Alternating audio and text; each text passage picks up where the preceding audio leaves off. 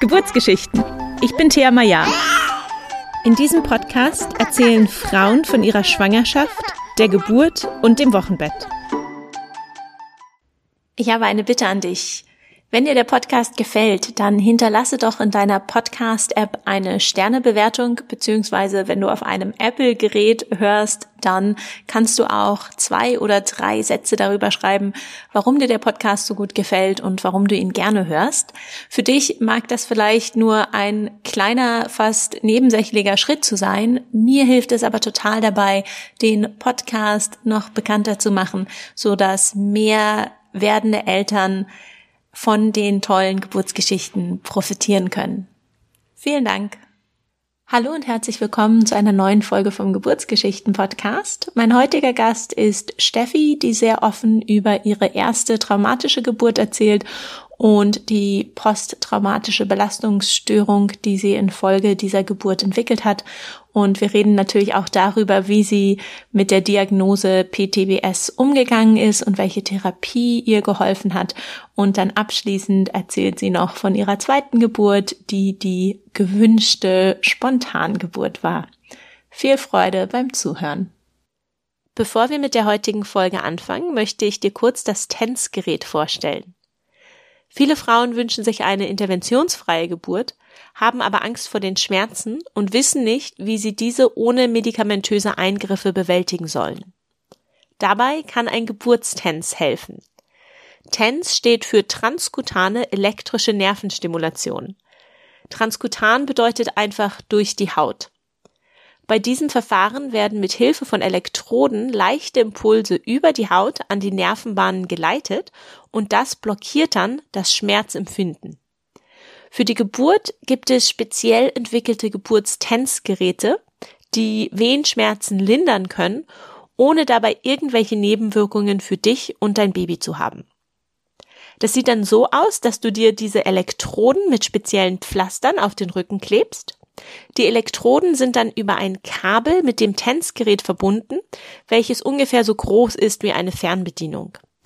Über das TENS-Gerät kannst du dann selber steuern, wann die Impulse an die Nervenbahnen geleitet werden und wie hoch oder intensiv diese Impulse sein sollen. Wenn du Interesse am TENS-Gerät hast und mehr Informationen haben möchtest, dann folge einfach den Link in den Show Notes. Hallo und herzlich willkommen, Steffi. Schön, dass du uns heute von deinen Geburten erzählst. Hallo Thea, danke, dass ich bei dir sein darf. Sehr gerne. Kannst du dich gleich einmal vorstellen, Steffi? Wer bist du? Was machst du? Wie sieht deine Familienkonstellation aus? Ja, mein Name ist Stefanie, aber genannt werde ich meistens Steffi.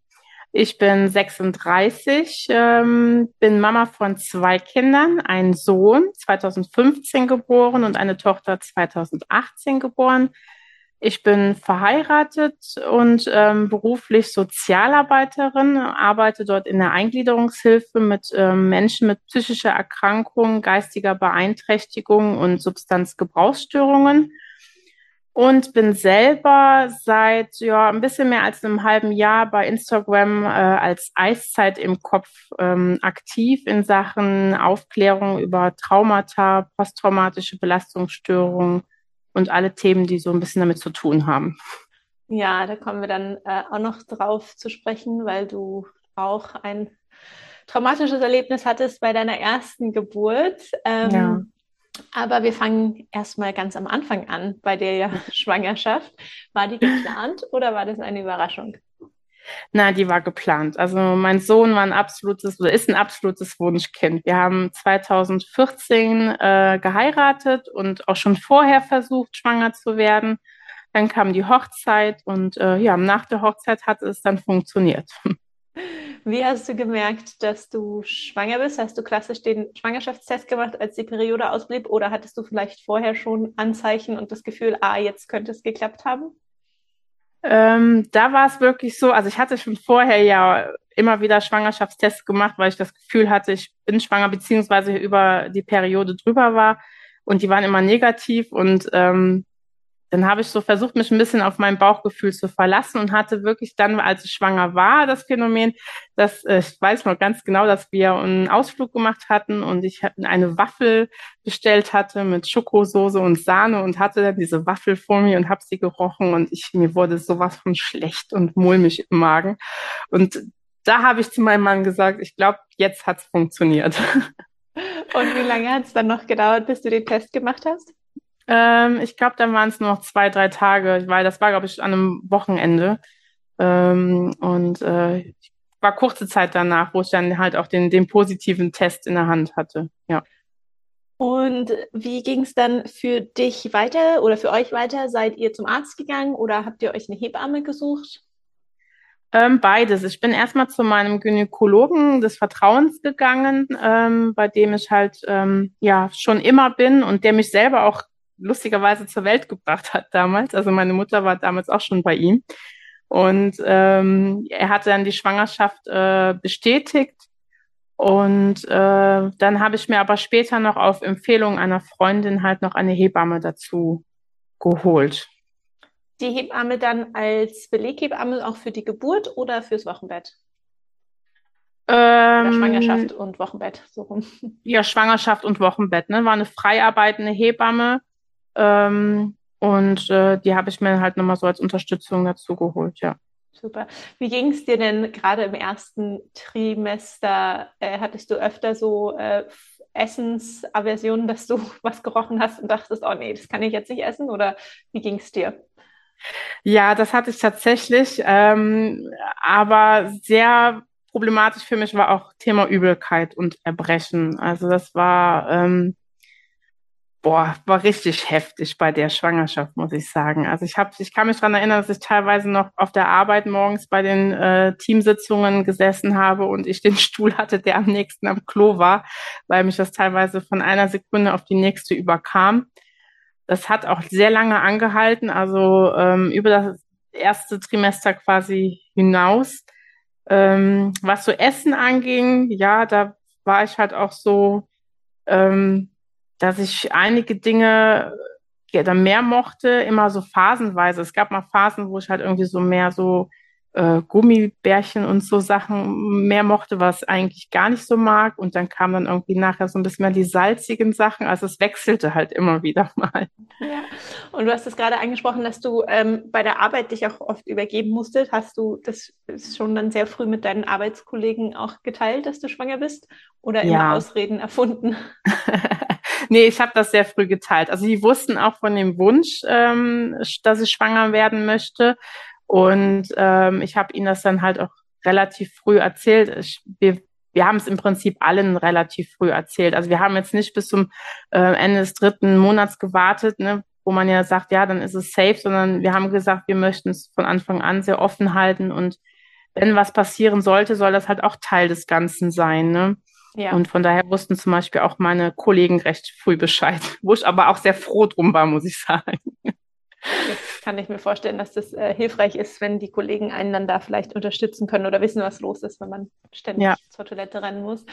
Ähm, genau. Hattest du denn außer der Übelkeit sonst noch Schwangerschaftssymptome? Oder wie ging es dir generell dann auch im zweiten und dritten Trimester? Ähm, bei der Schwangerschaft sehr gut, muss ich sagen. Also die Übelkeit hatte dann, ich glaube, so vierter, fünfter, Anfang fünfter Monat aufgehört. Und danach ging es mir sehr gut. Ich hatte keinerlei Beschwerden. Und ähm, zum Ende hin merkte ich dann schon so ein bisschen, dass halt so die Bänder im, im Becken und so, dass das alles so ein bisschen lockerer wurde, so mit Toilettengängen und so mehr. Ähm, mein Sohn war halt auch sehr aktiv. Das habe ich auch immer sehr zu spüren bekommen. Ähm, und halt ja, leichte Wassereinlagerungen halt, ne, die man so hat. Aber ansonsten eine sehr schöne Schwangerschaft. Ja. ja. Ähm, wie hast du dich denn auch zusammen mit deinem Partner auf die Geburt vorbereitet? Habt ihr einen Geburtsvorbereitungskurs gemacht oder ja, wie war da eure Vorbereitung? Ja, wir haben ähm, bei meiner Hebamme, die uns unterstützte, die hatte halt auch Geburtsvorbereitungskurse angeboten und ähm, den haben wir dann auch wahrgenommen und kann mich noch daran erinnern, dass es ein sehr schöner Abend war, weil wir nur zwei Pärchen waren. Nee, drei Pärchen waren wir. und ähm, alle so relativ gleich. Und ja, es war schön, es war sehr informativ und hat uns, glaube ich, da auch nochmal ein bisschen Angst genommen.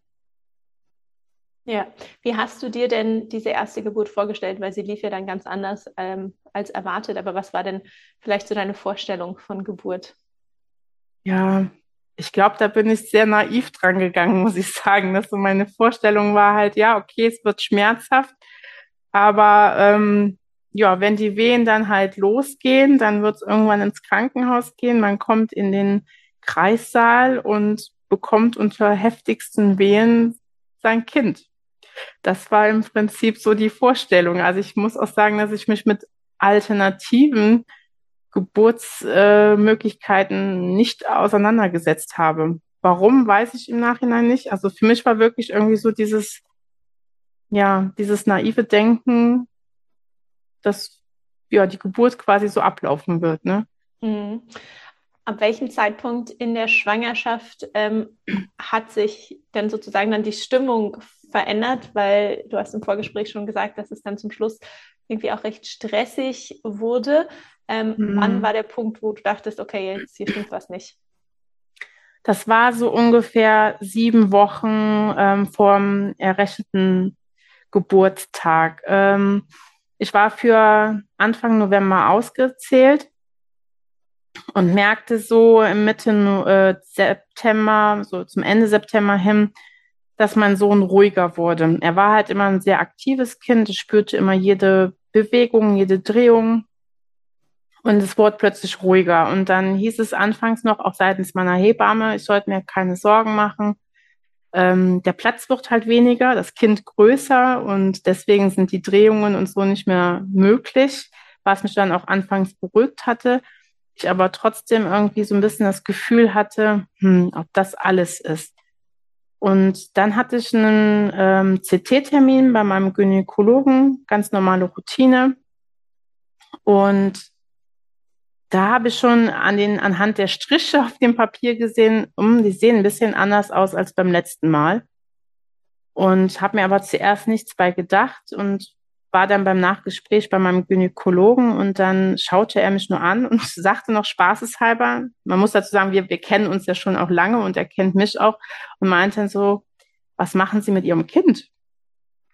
Dann habe ich gesagt so, wie, was mache ich mit meinem Kind? Dann meinte er, oh, wirkt ein bisschen gestresst. Und dann ja, keine Ahnung, ich mache nichts, ne, alles normal. Und dann sagt er noch so, ja, das ist vielleicht tagesformabhängig, vielleicht hat sich irgendwie ein bisschen mit Fruchtwasser verschluckt oder irgendwie gedreht und wir beobachten das Ganze mal, ja. Und da war so der Punkt, wo ich dachte so, hm, ich glaube, mein Bauchgefühl hat mich doch nicht so ganz äh, in die Irre geführt. Mhm. Ja. Und wie ging es äh, dann weiter? Wurde engmaschig kontrolliert?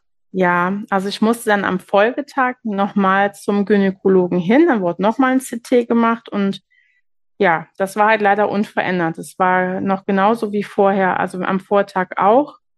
Und äh, da sind, glaube ich, bei meinem Arzt schon so ein bisschen die Alarmglocken losgegangen und er ähm, stellte mir eine Überweisung aus fürs ähm, örtliche Krankenhaus mit der Bitte, dorthin zu gehen und eine Doppleruntersuchung machen zu lassen. Mhm. War das auch das Krankenhaus, in dem du vorhattest zu entbinden? Ja, genau. Da hatte ich mich auch angemeldet für die Geburt. Das ist halt unser, unser Krankenhaus hier vor Ort gewesen, ähm, was halt am naheliegendsten war. Und äh, ja, bin da halt dann mit meiner Überweisung hin und dann wurde die Untersuchung gemacht. Und äh, dabei kam halt heraus, dass eine Unterversorgung der Ge von mir zur Gebärmutter halt vorliegen würde. Und dass dadurch halt mein Sohn ziemlich arbeiten müsste, um versorgt zu werden und das halt die hohen Stresswerte auslöst. Mhm. Aber es wäre zu dem Zeitpunkt noch nichts Dramatisches, man müsste es einfach nur beobachten, wurde mir gesagt. Ja. Und ähm, das war natürlich ziemlich, ja, unzufriedenstellend auch. Also diese, dieser Satz, ja, man muss das mal beobachten, das ist, ähm, hat in mir ziemlich viel Unruhe halt auch hervorgerufen, weil ich mir gedacht habe, so, ja, wie soll ich das denn beobachten? Also, ne, so dieses Gefühl, ist da wirklich alles in Ordnung? Und ich habe danach, ich weiß noch, jede Nacht irgendwie, ich bin zigmal wach geworden, hatte immer gefühlt und versucht, so in mich zu hören, so ist da alles in Ordnung, bewegt er sich noch, spüre ich ihn, weil ich immer Sorge hatte, dass irgendwie was passiert. Ja. Mhm. Und wie oft musstest du dann zur Überwachung ins Krankenhaus? Ähm, ich musste ähm, dann gar nicht mehr ins Krankenhaus, sondern bin nochmal zu meinem Gynäkologen. Und ähm, ne, ne, Quatsch, doch, ich war im Krankenhaus, doch, genau. Ich war nochmal äh, beim Gynäkologen und beim Krankenhaus. Und ähm, beim Krankenhaus war es halt so, dass beim ähm, einem Nachfolgetermin dann die Werte so waren, dass man sich kurzerhand dazu entschlossen hatte, mich stationär aufzunehmen. Und ähm, wo ich halt ziemlich Panik bekommen hatte, weil ich dachte, oh Gott, jetzt ist wirklich was, jetzt ist es so schlimm, dass man mich hier dauerhaft äh, lassen muss. Ähm, und ich lag danach, ich wurde aufgenommen, ich hatte ein Zimmer bekommen und das war irgendwie ja so mittags rum und wurde dann nachmittags zum CT gerufen und habe dann im Prinzip den Rest des Tages komplett alleine in einem Raum am CTG verbracht. Ne? Und ähm, dieses, allein dieses Geräusch vom CTG, das hatte mich schon so ähm, boah, wahnsinnig gemacht. Ich konnte es irgendwann nicht mehr hören. Und ich lag da ganz alleine, das weiß mhm. ich noch. Und immer wieder kam mal einer rein, schaute mal drauf, gab es ein paar Blicke von sich und sagt, ja, hm, müssen wir mal schauen, mal beobachten. Und ja, Ärztin kommt gleich. Und ich fand das so grauenvoll. Ähm, und irgendwann, weiß ich noch, kam halt ein Arzt rein und setzte sich zu mir, schaute sich das Papier an und sagte, ähm, ich habe mich mit einer Kollegin besprochen und ähm, wir halten es für besser, sie zu verlegen in ein Krankenhaus, was eine Neonatologie hat. Dann war natürlich für mich erstmal die Frage, so was ist eine Neonatologie? Ne? Und dann erklärte man mir halt, ne, dass es eventuell sein könnte, dass mein Sohn doch früher zur Welt kommen müsste, geholt werden müsste und man könnte ihn halt dort vor Ort nicht betreuen, sondern er müsste halt dann in ein Krankenhaus, wo halt eine, eine Frühchenstation vorhanden wäre. Und äh, da habe ich dann absolute Panik und Angst bekommen. Es war halt auch mitten in der Nacht und wurde dann da von zwei Sanitätern und einem Krankenwagen abgeholt und dann ins Krankenhaus im Nachbarort gebracht. Und du warst im Krankenhaus alleine, dein Mann war nicht dabei? Nee, er war zu dem Zeitpunkt nicht da, ähm, weil es, wir halt nachmittags gesagt haben, okay, er soll halt auch erstmal nach Hause, ähm, sich ein bisschen ausruhen, Kraft tanken, weil die letzten Nächte für ihn halt auch sehr äh, anstrengend waren. Und ähm, ich würde mich halt melden, wenn was ist. Und äh, das habe ich dann im Prinzip auch. Ich habe ihn dann quasi aus dem Bett geklingelt, habe gesagt, so, so ist es. Ähm, ich werde jetzt hier verlegt und ich durfte ja noch nicht mal meine Sachen holen. Ich durfte nicht aufstehen, ich durfte nicht ins Zimmer meine Sachen holen. Das musste mein Mann dann im Prinzip alles machen. Der ist dann quasi zum Krankenhaus hin, die Sachen geholt und ähm, ist dann zum anderen Krankenhaus nachgekommen. Ja. Okay, und wie lange warst du dann in dem anderen Krankenhaus, bevor die Entscheidung getroffen wurde, deinen dein Sohn zu holen? Ähm, ungefähr ein Tag. Also ich bin da in der Nacht hinein, also eingeliefert worden und ähm, war einen ganzen Tag dort und am nächsten Tag ähm, kam dann die Entscheidung, dass mein Sohn geholt werden müsste. Wurdest du an dem Tag vom Personal vor Ort ähm, schon auf mögliche Szenarien vorbereitet? Also haben sie dir erklärt, äh, wie vielleicht so ein Frühchen aussieht, wenn das, sechs, also wenn das Baby sechs Wochen zu früh kommt und was dann die Schritte sind? Und haben sie dir ähm, Steroide gespritzt für die Lungenreifung des Kindes? Ja, ähm, also erstmal habe ich überhaupt keine Informationen bekommen, wie ein Frühchen aussieht. Das äh, Thema Frühchen wurde dort überhaupt nicht erwähnt. Also ich kam dorthin, es wurden nochmal ähnliche oder dieselben Untersuchungen gemacht wie vorher auch, die Doppler-Untersuchung und, und, und wo gesagt wurde, ja, okay, die Kollegen haben recht, es stimmt, ähm, wir müssen das Ganze mal beobachten. Und ähm, ich wurde dann immer zu Untersuchungen abgeholt, wurde wieder ins Zimmer zurückgebracht, wieder abgeholt. Also es ging den ganzen Tag im Prinzip so, immer wieder CTG zwischendurch gemacht. Und ähm, dann hieß es irgendwann zwischendurch, ja, dann wir würden Ihnen jetzt gerne vorsichtshalber einfach nochmal die Lungenreife äh, Spritze geben ähm, wo ich dann gefragt, ja, warum denn, wieso? Und ja, das ist einfach nur eine Vorsichtsmaßnahme, das, das macht man so. Und ja, ich habe dem Ganzen halt vertraut.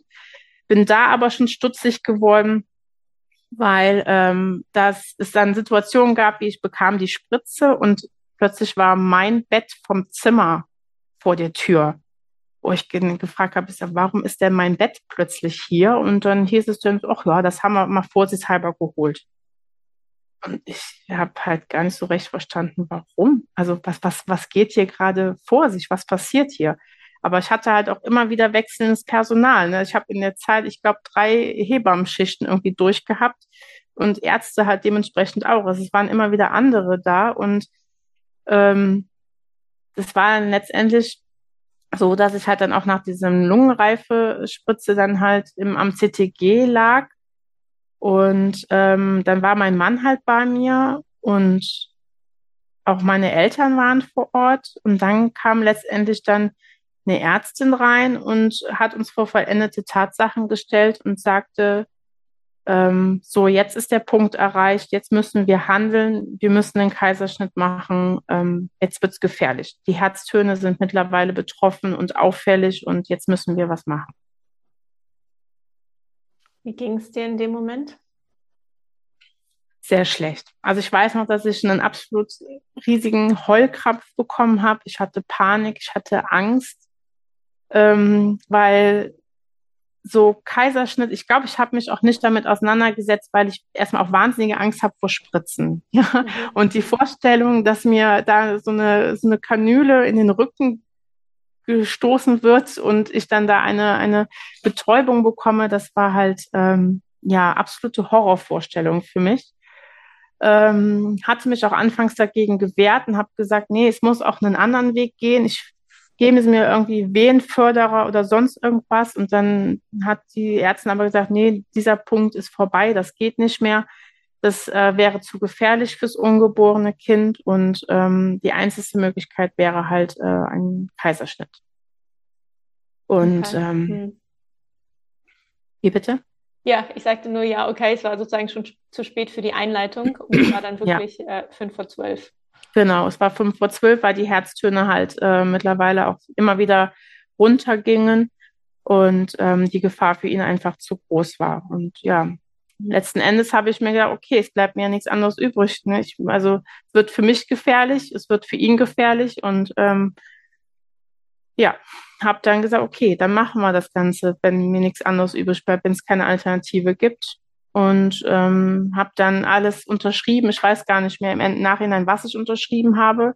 Ich weiß nur, dass ich Unmengen an Unterlagen unterschrieben habe, wo ich mir im Nachhinein auch dachte, ja, das hätte man vielleicht auch vorher in, in einem ruhigen Moment einfach schon mal prophylaktisch machen können, anstatt da in diesem, ja, in diesem Chaos äh, mittendrin das zu machen. Ja. Ähm, ja, habe da meine Einwilligung gegeben, wurde vorbereitet für den Notkal, also für den Kaiserschnitt und äh, weiß dann halt noch, dass die Rückenmarksnarkose sehr weh tat, dass ich echt gebrüllt habe, weil es mir so, so weh tat. Ähm, ich aber halt auch vom, vom Adrenalinspiegel, ich keine Ahnung, wo oben war. Also ich war ja auch sehr aufgeregt, sehr, stand sehr unter Panik, hatte echt Probleme, mich da auch irgendwie so ein bisschen unter Kontrolle zu halten. Mhm. Und ähm, ja. Als die PDA dann saß, durfte dein Mann dann mit in den OP? Ja, der war mit dabei. Der war mit dabei, Gott sei Dank. Ja. Der hatte auch direkt von Anfang an signalisiert, hey Leute, ich möchte dabei sein. Ich ähm, weiche nicht von meiner Frau. Und ähm, der war da mit dabei, genau als die PDA dann wirkte, man hatte ja dann auch kontrolliert, also man hatte mir ja auch einen Katheter gelegt und ähm, ja, mir versucht so ein bisschen zu erklären, was so jetzt die einzelnen Abläufe sind, aber so wirklich wahrgenommen habe ich das in dem ganzen Stress gar nicht, muss ich hm. sagen.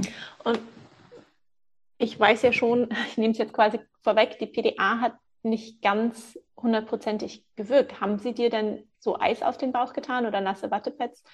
Kühle, dass Sie dich gefragt haben, spüren Sie das noch? Ähm, man sagte mir im Nachhinein, dass man einen, einen ähm, Test gemacht hat mit ja, irgendeinem Gegenstand, dass man da über den Bauch mhm. gestreift ist und da hätte ich nicht reagiert und das Legen des Katheters hatte ich ja auch nicht gespürt. Ne? Okay. Genau. Und wie ging es dann weiter? Dann wurde der Schnitt angesetzt und du hast es gespürt. Genau. Die Ärztin sagten noch so, dann, dann starten wir jetzt. Und ähm, ja, setzte dann halt mit dem Skalpell an und das spürte ich halt. Und ich weiß noch, dass ich dann gebrüllt habe. Ich habe vor Schmerzen gebrüllt, habe geschrien, geschrien, stopp, stopp, stopp, es tut mir weh. Ähm, und daraufhin wurde es nochmal hektisch. Das hat mir mein Mann nachher auch bestätigt, dass es nochmal hektisch wurde und der Anästhesist halt etwas aufgezogen hatte mit der Spritze und mir dann über den Venenzugang verabreicht hat, woraufhin ich dann halt einschlief. Okay. Und nichts mehr wirklich mitbekommen habe. Also ich habe dann wirklich geträumt und ich weiß noch, dass ich quasi geträumt habe, also ich hatte dieses weiße Tuch, was man ja bei einem Kaiserschnitt vor sich hat als Trennung. Mhm. Als, ja, man muss sich das vorstellen, quasi wie so, so ein halbdurchsichtiger Organzerstoff.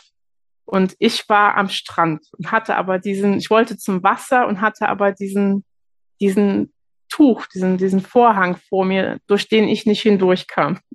Das war sozusagen mein Traum, den ich da hatte. Wow.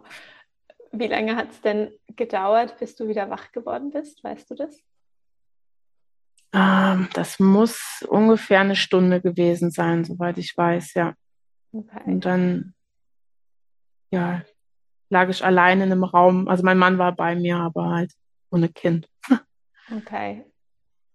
Weißt du noch, was deine ersten Worte oder vielleicht auch deine ersten Fragen an deinen Mann waren? Ja, die erste Frage war natürlich, wie geht's unserem Sohn? Wo ist er? Und äh, da hat er mir aber Gott sei Dank schnell die Angst nehmen können und meinte, mach dir keine Sorgen, es geht ihm gut, es ist alles in Ordnung, er ist auf der Intensivstation und es wird sich gut um ihn gekümmert. Okay, vielleicht kannst du dann ja auch nochmal kurz die Lücke für uns schließen, ähm, die dir dein Mann bestimmt danach quasi geschlossen oder erzählt hat. Ähm, was ist passiert nach dem Zeitpunkt, wo du ähm, dann quasi eingeschlafen bist. Dein Kind wurde geholt. Wie war sein Zustand? Ähm, wurde er direkt äh, intensivmedizinisch betreut oder konnte dein Mann ihn kurz zu sich nehmen? Ähm, es war so, dass ähm, dann der Kaiserschnitt ab dem Punkt ja normal quasi verlief. Sie haben ihn zur Welt geholt. Mein Mann hat ihm noch erzählt, dass er anfangs ähm, keinen Ton von sich gab, dann aber aufgeschrien hatte. Ähm, und sie haben ihn halt direkt in einen Nebenraum gebracht, wo er dann halt von den Ärzten untersucht wurde. Da durfte mein Mann mit dabei sein, konnte ihn zwar nicht auf den Arm nehmen, aber durfte bei ihm sein, durfte ihn berühren und ähm, durfte halt auch diese Untersuchung miterleben, wo die Ärzte ihm dann quasi gesagt haben, er ist früh, er ist ein Frühchen, aber seine Werte sind in Ordnung, es geht ihm gut und ihm, ihm dann halt in, auf den weiteren Ablauf erklärt haben, dass er halt dann in einen ähm, ja, Brutkasten kommt, in einen Inkubator, dass er jetzt verschiedene Geräte angeschlossen bekommt zur Überwachung und dann halt auf die Frühchenstation verlegt wird, die mhm. Neonatologie. Ja. Wie lange hat es denn dann gedauert, bis du ihn sehen konntest? Lange. Also mein Sohn ist nachmittags geboren und ich musste noch warten, bis ich meine Beine wieder spürte. Also ich bin in diesem Aufwachraum zu mir gekommen, wurde kurze Zeit nachher ähm, auf mein Zimmer verlegt und ähm, ja, musste warten, bis ich meine Beine wieder spürte. Und das hat bis ja kurz, kurz vor Mitternacht irgendwie gedauert. Also es waren so knapp fünf Stunden dazwischen. Fünf, sechs Stunden waren dazwischen. Oh wow, das ist auch eine lange Zeit. Ähm, wie war es dann, als du deinen Kleinen das erste Mal gesehen hast? Sehr emotional. Also ich ähm, wurde mit einem mit einem Rollstuhl hingebracht und ähm, fand erstmal diesen Weg dorthin. Das war eine komplett andere Etage. Es war ein riesig langer Flur. Und ähm, ich fand erstmal sehr beängstigend, diese Neonatologie zu sehen oder in Kinderintensivstation. Ähm, diese ganze Geräusche, wie, die, wie das Personal halt auch angezogen war, das war alles sehr befremdlich, sehr beängstigend und ich hatte dann zu dem Zeitpunkt ja schon Fotos gesehen von ihm, den mein Mann gemacht hat und mir gezeigt hat. Ähm, aber wir sind dann halt in diesen äh, Raum rein und da lagen drei Inkubatoren standen dort und drei Kinder lagen dort drin und mein, mein Sohn in der Mitte. Und ich weiß noch, als wir dorthin, als ich dorthin gefahren wurde und da vorgestellt wurde und ich ihn gesehen habe, dann sind mir einfach nur die Tränen geflossen. Also ich war so froh und so glücklich, dass es ähm, ihm gut ging und dass ich ihn halt endlich sehen konnte. Und äh, ja, es hat mich total vor den Socken gehauen. Also ich habe da erstmal, ich glaube, eine 10, 20 Minuten gesessen und nur geweint und durfte ihn dann halt auch durch so eine kleine Klappe halt bewegen, äh, berühren, wo mir die Hebamme oder die Mitarbeiterin dort noch sagte, ja, am besten nur die Hand auflegen, nicht streicheln, sondern nur auflegen, was ich dann auch gemacht habe und ich habe es dann einfach nur genossen. Ja, ich war erschrocken, über die ganzen Geräte. Ne? Also er hatte halt eine Atemunterstützung. Er musste nicht beatmet werden. Er atmete alleine, aber hatte halt so eine kleine Unterstützung vor der Nase, wo halt so ein bisschen Gegendruck erzeugt wurde. Ähm, ja, und halt eine Infusion noch dran und so ein, so ein kleiner Pulsmesser und ja, es war einfach so, so ein kleiner Körper mit so vielen Geräten. Das war echt beängstigend am Anfang. Hm, das kann ich mir vorstellen. Ähm, wie lange war denn dein Sohn dann letztendlich äh, auf der ähm, Neonatologie, beziehungsweise wie lange war er insgesamt im Krankenhaus? Und wie lange warst du auch im Krankenhaus? Weil das ist ja das Problem immer, wenn man so ein Frühchen hat, dass man dann selber irgendwann aus dem Krankenhaus entlassen wird und mhm. das Kind noch da ist. Ja, also mein Sohn selber war vier Wochen. Er ist ja sechs Wochen zu früh gekommen und ähm, musste dann noch vier Wochen bleiben. Ähm, und ich selber bin schon nach ein paar Tagen, ich glaube vier, fünf Tage bin ich schon entlassen worden, ja. Wie ging es dir denn mit der Heilung der Kaiserschnittnarbe? Gut, muss ich sagen. Also es war ähm, teils schmerzhaft, es war aber ähm, es war auch sehr, ich fand es auch sehr umständlich, muss ich sagen, halt dieses ständige ähm, Wechseln und natürlich auch anfangs, ja, dieses Angst, dort irgendwas aufzureißen. Also ich war sehr, sehr vorsichtig, aber auf der anderen Seite halt auch sehr gewillt, mein, meinen Sohn zu sehen. Und ich weiß noch, dass mich irgendwann mal eine, eine Krankenschwester ansprach und meinte, boah, Sie sind aber schon ganz schön fit dafür, dass Sie einen Kaiserschnitt bekommen haben. Also ich bin relativ schnell, aber auch wieder selber gelaufen und sehr, sehr mobil gewesen. Ähm, hatte natürlich halt auch ähm, Schmerzmittel bekommen, ne? also Ibuprofen bekommen und so. Ähm, aber ich glaube, da war halt teilweise irgendwie der, der Wille, immer zu meinem Sohn hinzugehen und das möglichst auch ohne irgendwie Hilfsmittel. Der war einfach so groß, dass ähm, ich vieles, glaube ich, auch nicht so wahrgenommen habe. Mhm. Ich habe halt irgendwie funktioniert in dem, in dem Zeitraum. Ne? Ja. Ja. Hast du denn in der Zeit angefangen abzupumpen? Weil stillen konntest du ihn ja wahrscheinlich nicht, wenn er im Inkubator lag. Ja, ja ich habe ähm, noch am, ja, direkt nach der Geburt quasi angefangen mit dem Abpumpen. Das war mit so eins der ersten Sachen, die halt auf mich zukamen, dass ähm, ich noch, wo ich da wartete, dass ich meine Beine wieder spüren kann, ich dann gezeigt bekommen habe, wie halt die Pumpe funktioniert und ähm, dabei halt begleitet wurde, weil klar, es kommt natürlich am Anfang nicht so viel raus, es ist halt wie beim Stillen auch. Die Brust und alles musste ich natürlich auch erstmal dran gewöhnen. Ähm, aber es war mir halt sehr wichtig. Man hatte mir natürlich auch die alternative Frage gestellt, ähm, dass ich abstille und ähm, ja, er halt Fläschchen bekommt. Aber das wollte ich nicht. Ich habe mir gedacht, so, ich hatte sowieso vor zu stillen und hab, war der Meinung halt, so jetzt als Frühchen braucht er es erst recht.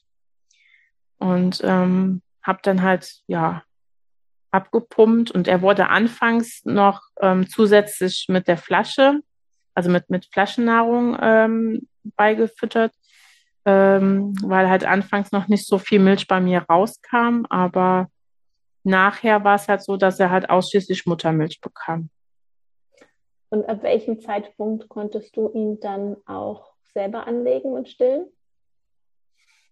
Ähm, ja, äh, das war ehrlich gesagt ein bisschen schwierig. Es hatte ein bisschen gedauert. Ich glaube, eine Woche ungefähr war er auf der ähm, Überwachungsstation oder im Überwachungszimmer, wo er sehr intensiv überwacht wurde. Und dann kam er auf ein Zimmer, wo er ein bisschen weniger überwacht wurde, weil alle Werte in Ordnung waren, er Temperatur halten konnte, keine Atemaussätze hatte. Und dort fingen wir halt an, ihn anzulegen. Wir hatten vorher halt nur das Känguruen gemacht Mhm. Und ähm, dann fingen wir halt auch an mit dem Anlegen. Allerdings war es halt so, dass er von Anfang an ein bisschen Probleme hatte mit dem Trinken, auch an der Flasche, dass er ja wahrscheinlich halt auch von der Muskulatur her einfach noch nicht so ähm, die Kraft auch hatte zu trinken. Und ähm, dann in, in einer Brust anzulegen, hat ihn doch sehr ähm, schnell erschöpft, weil da muss er natürlich auch erstmal arbeiten, ehe was rauskommt aus der Brust. Und das ist bei der Flasche dann anders. Also da setzt er an und fängt an zu trinken und dann kommt auch was raus. Und irgendwann war es halt so, dass er bei mir an der Brust gar nicht mehr wollte, sondern halt dann wirklich nur das Fläschchen haben wollte. Okay, und hast du dann weiterhin abgepumpt abgepumpt und ihm Muttermilch gegeben oder bist du dann auch irgendwann auf die Flaschennahrung umgestiegen, weil es vielleicht auch einfacher ist? Ja, äh, wäre einfacher gewesen, aber nee, ich habe tatsächlich bis zum sechsten Monat habe ich abgepumpt. Wow. Ja. Ich hatte mir da halt so ein bisschen in den Kopf gesetzt, dass es halt einfach so nach dem Motto, ja, er ist Frühchen, er hatte eh schon einen schweren Start und er braucht das einfach. Mhm. Und habe dann wirklich ähm, es bis zum sechsten Monat durchgezogen, ja. Ja. Wie war es denn dann nach den vier Wochen Krankenhausaufenthalt, als ihr ihn endlich nach Hause holen konntet? Sehr befremdlich anfangs. Also ähm, auch teils sehr sorgevoll, weil man vorher im Krankenhaus hatte man immer so die Gewissheit, ja, da sind noch ein paar Geräte, ähm, er wird überwacht und ähm, man hat immer jemanden zur Hand, falls mal was sein sollte. Und dann war man plötzlich so auf sich allein gestellt zwar eine Hebamme an der Seite, die auch wirklich sehr toll war, aber natürlich auch nicht rund um die Uhr irgendwie da war. Ne? Und ähm, das war schon anfangs äh, echt eine große Umstellung. Das ähm, ja war so, ja sowieso richtig Sprung ins kalte Wasser, also noch kälter als man es ja sonst hat, glaube ich, als äh, als Eltern ähm, weil er halt auch so, so zierlich war, so klein und ähm, immer die Sorge halt war, vielleicht ist ja doch noch irgendetwas, was jetzt vielleicht in den letzten vier Wochen nicht aufgetaucht ist. Vielleicht, wer weiß, was da noch kommt. Ne? Mhm. Immer ja. diese Ungewissheit. Ähm, ja. Du bist ja dann sechs Monate nach der Geburt auch mit einer posttraumatischen Belastungsstörung diagnostiziert worden. Ja. Magst du kurz ein bisschen was zu deinen Symptomen erzählen und wie dich das vielleicht auch im Alltag eingeschränkt hat? Ja, also ähm, das fing halt sehr schleichend an und war für mich anfangs auch nicht so trennbar von, ach ja, das ist jetzt, weil du dich einfach als Mutter auch neu finden musst oder dich dran gewöhnen musst. Ähm, es fing halt an, dass ich halt schon bei jedem kleinsten Ton von ihm sofort, jetzt ist was, ne, so Herzrasen bekam. Ich bekam schon fast ja leichte Panik, ähm, wenn er irgendwie ungewohnte Töne von sich gab, wenn er ähm, mal schrie und ich nicht genau oder direkt wusste, warum und wieso und ähm, dass, dass ich halt äh, mit diesem Stress nicht umgehen konnte. Also ich war überhaupt gar nicht mehr so, so stressresistent, also überhaupt gar keine ruhige, gechillte Mutter, wie ich es eigentlich wollte, sondern halt immer in, in, in, in Alarmbereitschaft. Also ich war unter Dauerstress im Prinzip und ähm, bis hin letztendlich, dass ich ähm, Flashbacks bekam. Das heißt, es passierten manchmal Sachen, zum Beispiel war die ja, prägnanteste Situation einmal, das war halt so schon die Breizeit, dass ich halt ähm, Brei zubereitet hatte und mir war was runtergefallen und kaputt gegangen. Und in der Situation war ich dann plötzlich, es knallte auf dem Boden und ging kaputt und ich war geistig bei der Geburt. Ich war wie eingefroren und bin im, im Geiste vor Augen und emotional nochmal die komplette Situation beim Kaiserschnitt durchgegangen und ne, da, habe dann natürlich Panik bekommen mit Hyperventilieren und allem drum und dran. Und ähm, dann war auch der Punkt, wo mein Mann gesagt hat, so, hör mal, so geht's nicht weiter, da stimmt was nicht. Und ich hatte vorher halt schon immer wieder gedacht, boah, das sind Symptome, die kennst du, die kennst du von der Arbeit, die kennst du von deinen Klienten, aber hab dann immer so, nein, ach komm, ach, das wird schon wieder, das gibt es schon wieder. Du musst dich halt einfach dran gewöhnen, dass du Mama bist. Und ähm, ja, es wurde aber nicht besser, es wurde halt immer schlimmer. Und dann bin ich zu meiner Hausärztin gegangen, habe ihr das Ganze halt erzählt. Und sie hat Gott sei Dank gut reagiert und hatte sofort das Telefon in der Hand und hatte eine, eine Traumatherapeutin angerufen, die sie kannte und hat ihr die Situation geschildert. Und die hat mir direkt innerhalb von zwei Wochen einen Termin für ein Erstgespräch gegeben. Und magst du kurz über die Traumatherapie reden? Natürlich nicht im Detail, aber vielleicht einfach für ähm, Frauen, die das jetzt gerade hören und sich wiedererkennen und ja. aber vielleicht unsicher sind, diesen Schritt zu gehen. Ähm, was dir die, also einfach vielleicht, wenn du erzählen kannst, was dir die Traumatherapie gebracht hat.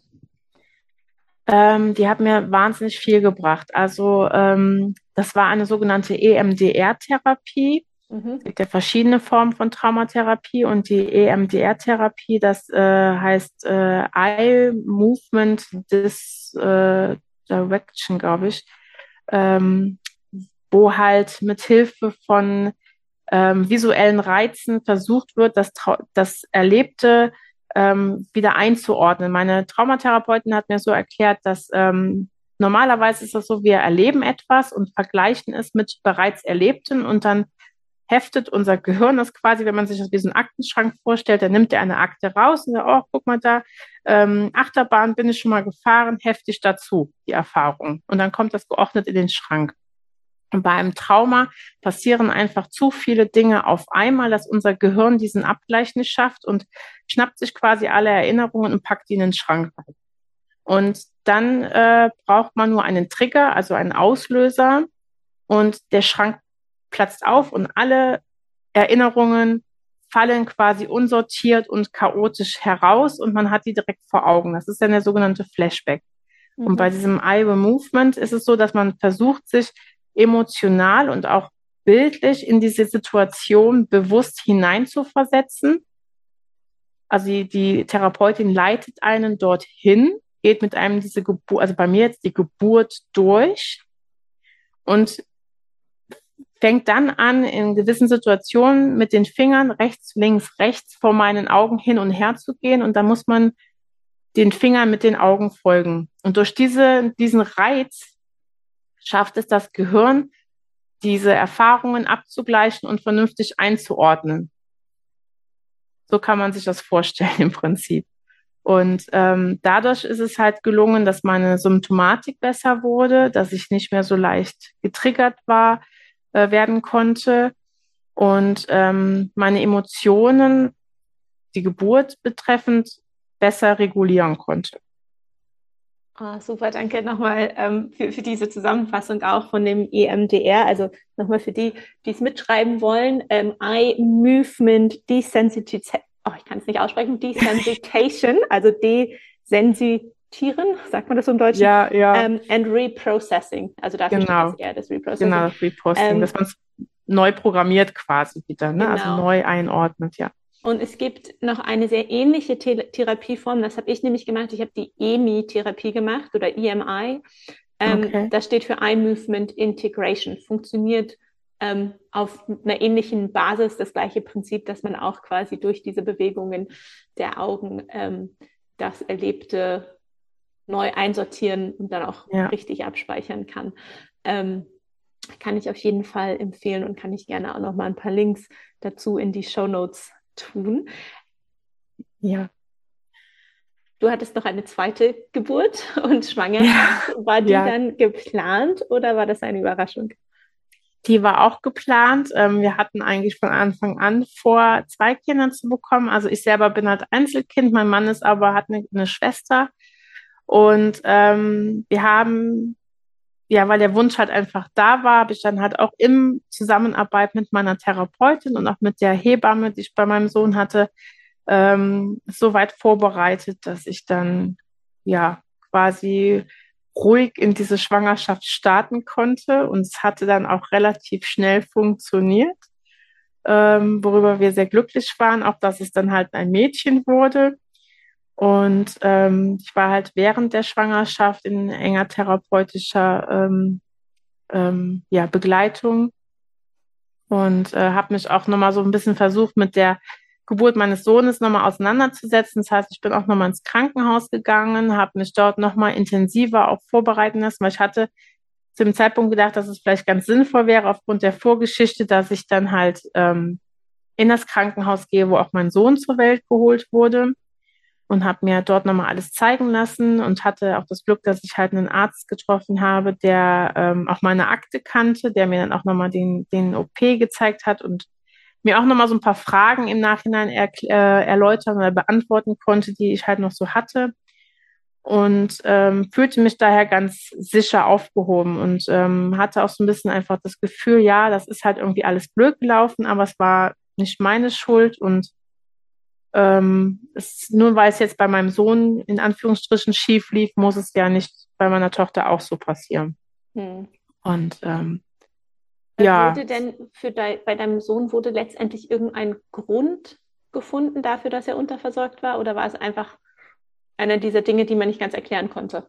Ja, der Grund lag im Prinzip bei mir. Also mein Körper hat meine Gebärmutter nicht adäquat versorgt. Okay. Um das halt von Anfang an ähm, auszu ähm, oder zum, das Risiko zu minimieren, war es halt so, dass mein Gynäkologe mir halt bei der Schwangerschaft mit meiner Tochter von Anfang an Blutverdünner ähm, verschrieben hatte. Ah, okay. Ja, in der Hoffnung, dass das halt einfach dann prophylaktisch wirkt und äh, es dahingegen zu keinerlei Komplikationen kommt. Ja, und hast du dich aktiv auf eine VBAC, also eine vaginale Geburt nach Kaiserschnitt vorbereitet oder wie waren deine Wünsche und Hoffnungen diesbezüglich? Ja, also ich hatte mich auf eine ähm, spontane Geburt vorbereitet. Ähm, mir wurde halt auch von seitens äh, des Gynäkologen als auch der Hebamme halt gesagt, dass es möglich ist und ähm, ich habe wohl auch Voraussetzungen dafür erfüllt. Ähm, habe mir aber genauso auch Gedanken gemacht, okay, wie ist es denn, wenn es nicht so geht? Und ähm, war aber dann halt auch bereit natürlich zu sagen, okay, dann gehe ich das ganze Risiko nochmal ein. Und ähm, ja, muss dann halt sagen, dass äh, die Schwangerschaft an sich, die war halt nicht so ähm, sorgenfrei wie die von meinem Sohn. Also ich hatte sehr viele Beschwerden, auch Übelkeit wieder am Anfang, aber dann auch sehr schnell mit ähm, mit äh, Bändern zu tun und auch äh, mit der, ach, wie nennt man das nochmal?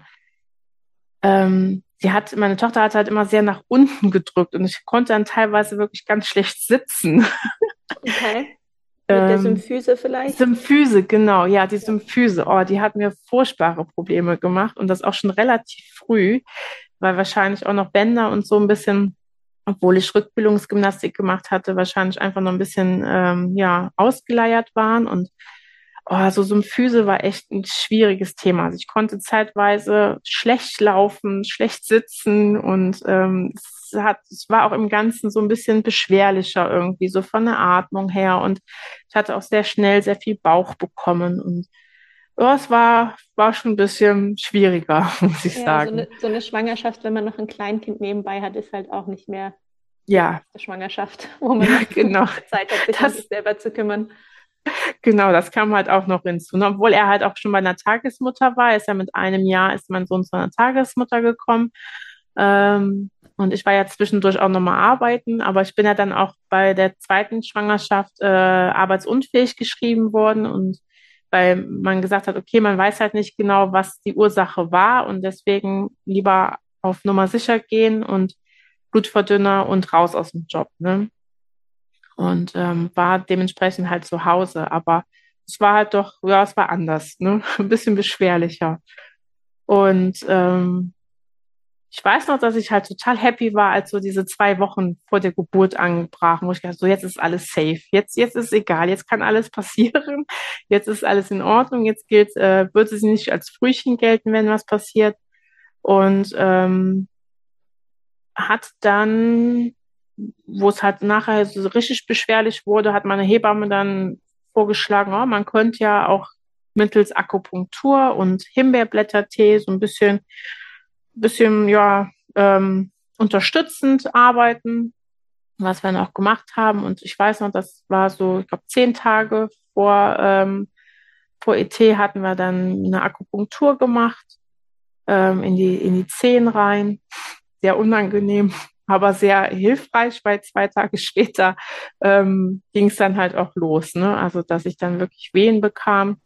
Und ähm, hatte dann nur das Problem bei meiner Tochter, dass ich furchtbare Wehen hatte, aber der Muttermund nicht geöffnet war. Und das gab auch noch so ein bisschen hin und her dann im Krankenhaus, dass ich wirklich furchtbare Schmerzen hatte und anfangs auch ein Zäpfchen wirkte nicht und ja, ich dann halt irgendwie Infusionen bekam mit, mit Buscopan. Wie lange und, waren die Wehen, bis du ins, also wie lange hattest du schon Wehen, bevor du ins Krankenhaus gegangen bist? Ja, da waren die schon ordentlich weiß es jetzt gar nicht mehr genau. Aber ich glaube, so alle 20 Minuten. Achso, nee, ich meine jetzt auch, wie, wie ja. wann, hat, wann haben die ersten den angefangen und wie viele Stunden hast du dann noch gewartet, bis du ins Krankenhaus gegangen bist? Ach so, nee, das, das war äh, relativ flott. Also ich habe die ersten Wehen morgens gespürt äh, nach dem Aufwachen und ähm, habe dann noch ein bisschen gewartet, weil ich einfach dachte, ja, vielleicht ist das gerade so eine Übungswehe oder so. Aber als ich dann so eine gewisse Regelmäßigkeit feststellte, habe ich dann mit meiner Hebamme Rücksprache gehalten und sie meinte, fahr mal vorsichtshalber. Die werden dann schon entscheiden, ob du bleiben kannst oder nicht. Aber aufgrund deiner Situation und Geschichte wäre es vielleicht doch einfach besser, wenn du hinfährst. Und ähm, was wir dann auch gemacht haben und sie haben mich dann halt auch dort behalten. Also sie haben direkt gesagt, nee, sie können bleiben. Okay, ja. aber der Muttermund hat sich nur sehr langsam geöffnet? Ja, ich hatte da irgendwie, ich weiß nicht, ich glaube zwei, drei Zentimeter, aber nachher irgendwie Wehen alle fünf Minuten. Also auch schmerzhafte Wehen und Zäpfchen hatte nichts gebracht und äh, halt auch ähm, das Buscopan per Infusion hatte dann irgendwie eine halbe Stunde Ruhe gebracht. Dann fing das Ganze schon wieder an und das hat über den ganzen Tag verteilt. Und dann ähm, war es abends so, dass ich echt gesagt habe, boah Leute, ich, ich, wie soll ich die Nacht überleben? Wie? Ich bin jetzt schon total erschöpft. Ich, ich kann einfach nicht mehr. Und war da wirklich an dem Punkt, ähm, wo ich gesagt habe, so ich, ich möchte eine PDA haben. Ich kann nicht mehr. Ich, ich weiß nicht, wie ich die Nacht überstehen soll. Und ähm, weiß noch, dass meine Mutter zu dem Zeitpunkt bei mir war, weil mein Mann zu Hause bei unserem Sohn war. Und dann sagte die äh, Hebamme, ja, ist okay, wir können gerne über eine PDA sprechen. Dann schaue ich mir jetzt aber nochmal den Muttermund vorher an und äh, schaute dann und meinte dann erschrocken so, oh, wir sind bei acht Zentimeter. Und äh, ja, dann ging es halt holter die Polter. Dann habe ich meinen Mann angerufen. Ich so, äh, Schatz, du musst jetzt kommen. Es geht los.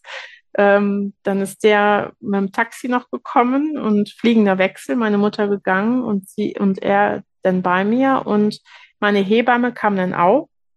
Also meine betreuende Hebamme, die hatte früher dort in dem Krankenhaus als äh, Beleghebamme gearbeitet und äh, durch ihre Connections war es halt einfach möglich, dass sie bei der Geburt dabei ist, worüber ich halt sehr dankbar war, weil ich dadurch halt einfach auch nochmal eine, Vertrauens eine Vertrauensfachperson sozusagen da hatte.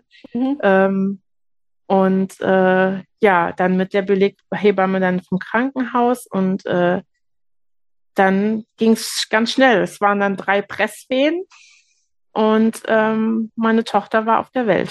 Ja. Wow. In welcher Position warst du während der Presswehen? Ganz klassisch auf dem Rücken, okay. auf, der, auf der Liege Rücken, ja. genau. Okay. Und wie war dieses Gefühl, sie dann in den Arm halten zu können? Es war unbeschreiblich, es war richtig schön. Also ich habe sie direkt auf die Brust gelegt bekommen und sie war noch so voller Käseschmiere und äh, hatte geschrien und ähm, es war einfach schön. Es war richtig, richtig schön, diese, diese Wärme zu spüren und ähm, ja, unbeschreiblich. Ja, und wie lange hat es dann gedauert, bis die Plazenta hinterhergekommen ist? Oh, das weiß ich gar nicht mehr, wie lange das gedauert hat. Das kam aber relativ zeitnah. Ja, es hatte gar nicht so lange gedauert. Also es war relativ zeitnah. Okay. Und konntest du deine Tochter dann gleich anlegen nach der Geburt? Ähm, nee, ich hatte sie nicht direkt angelegt, ähm, sondern ähm, sie wurde dann erstmal für die Untersuchungen genommen und in der Zeit wurde ich halt genäht. Ah, okay, Ähm, du ich hattest musste einen halt, Stammriss oder Labienriss. ja, genau, also ich musste an, an zwei Stellen genäht werden und ähm, ich weiß noch, dass parallel hatte die Hebamme meines Vertrauens meinem Mann die Plazenta noch gezeigt, mir auch mal ganz kurz und ähm, ja, dann wurde ich halt dann genäht und parallel wurde dann halt meine Tochter ähm, untersucht, vermessen, gewogen. Und ähm, dabei hatte man dann halt festgestellt, dass äh, der Blutzuckerwert halt zu niedrig war. Und ähm, ja, hatte dann, da war leider meine Hebamme des Vertrauens schon weg. Die hatte sich dann schon verabschiedet und dem Motto, ja, jetzt ist ja alles gut und ich wünsche euch noch ein schönes Kennenlernen. Und dann kam dann kurz darauf halt äh, der Arzt halt auch äh, zu uns und meinte halt, ja, der Blutzuckerwert wäre nicht in Ordnung und man würde vorsichtshalber äh, auf Nummer sicher gehen und äh, die, meine Tochter halt auf die Intensivstation aufnehmen, um das Ganze zu beobachten. Und ähm, ja, dementsprechend hatte ich das ganze Prozedere dann äh, wieder sozusagen, dass mein Kind halt nicht bei mir, sondern halt auf der Intensivstation lag. Okay, aber sie war jetzt, es war ja eine ganz andere Situation. Sie war kein Ja, Frühchen, sie war Gott sei kurz Dank, vor ja. dem Geburtstermin. Ähm, was wurde da auf der Intensivstation dann überwacht? Hat sie irgendwie Nahrung zugefüttert bekommen, damit ihr Blutzucker stabil bleibt? Ja, man hatte ihr dann ähm, Nahrung zugeführt, man hatte ihr halt auch, ähm, ich glaube, Glucose gegeben und das Ganze halt einfach dann beobachtet, um zu schauen, ob sie dann halt den Blutzuckerspiegel halten kann oder nicht. Mhm. Und ähm, das konnte sie aber im Endeffekt, aber ja, musste halt trotzdem die Tage, die wir halt zusammen im Krankenhaus waren, halt dann auf intensiv bleiben, Okay. Wie, wie, wie lange war das? Weißt du das noch?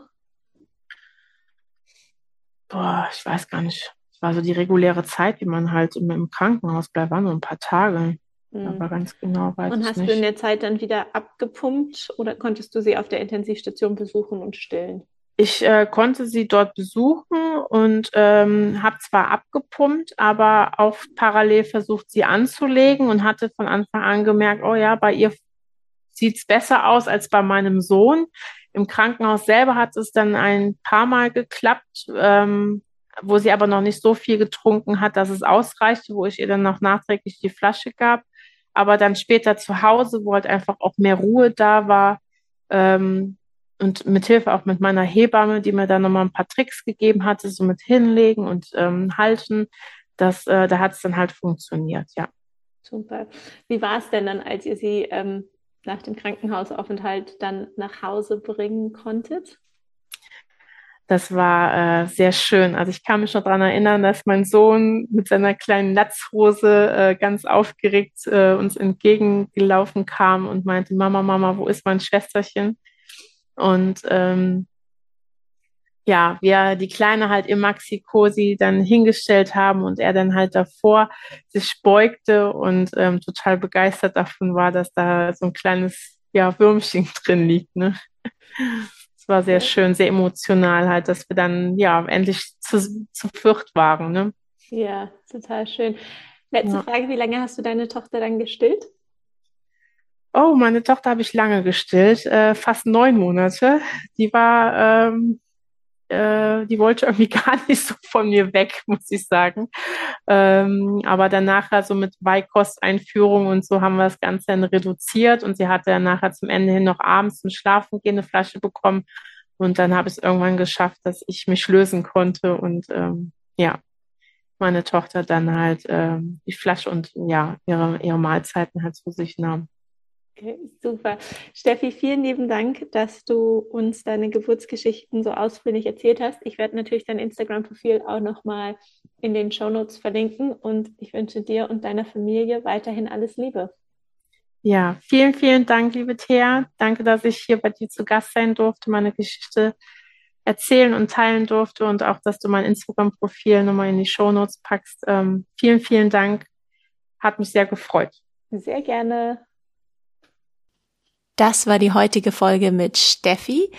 Auf der Shownotes-Seite habe ich ihr Instagram-Profil verlinkt und auch nochmal mehr Informationen zu der EMDA Traumatherapie. Und die Shownotes für diese Folge sind zu finden auf meiner Webseite theamaya.com slash post slash slash Steffi minus 82 Steffi mit Doppel F geschrieben. Vielen Dank und bis nächste Woche.